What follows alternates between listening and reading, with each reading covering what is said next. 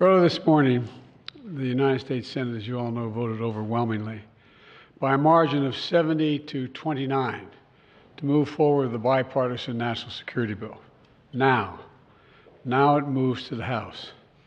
And I urge Speaker Johnson to bring it to the floor immediately. Immediately. There's no question that the Senate bill was put on the floor in the House of Representatives, it would pass. It would pass. And the Speaker knows that.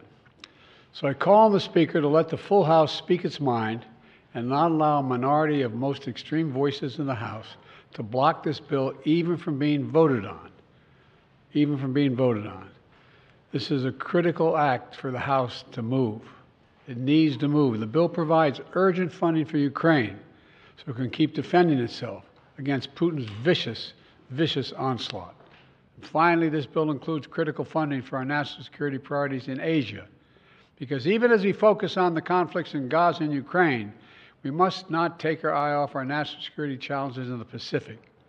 It's the responsibility of a great nation, and we are a great nation that the rest of the world looks to.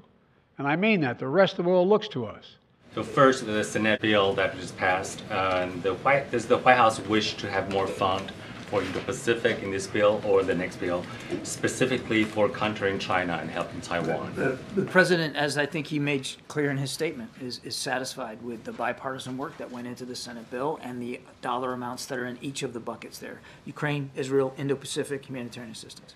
If we don't get this done, it sends messages not just to allies and partners, but to potential adversaries as well that the United States can't be counted on, that we're not interested in being a leader on the world stage, that we aren't, aren't going to be able to stand by our commitments to allies and partners who are fighting really critical fights here.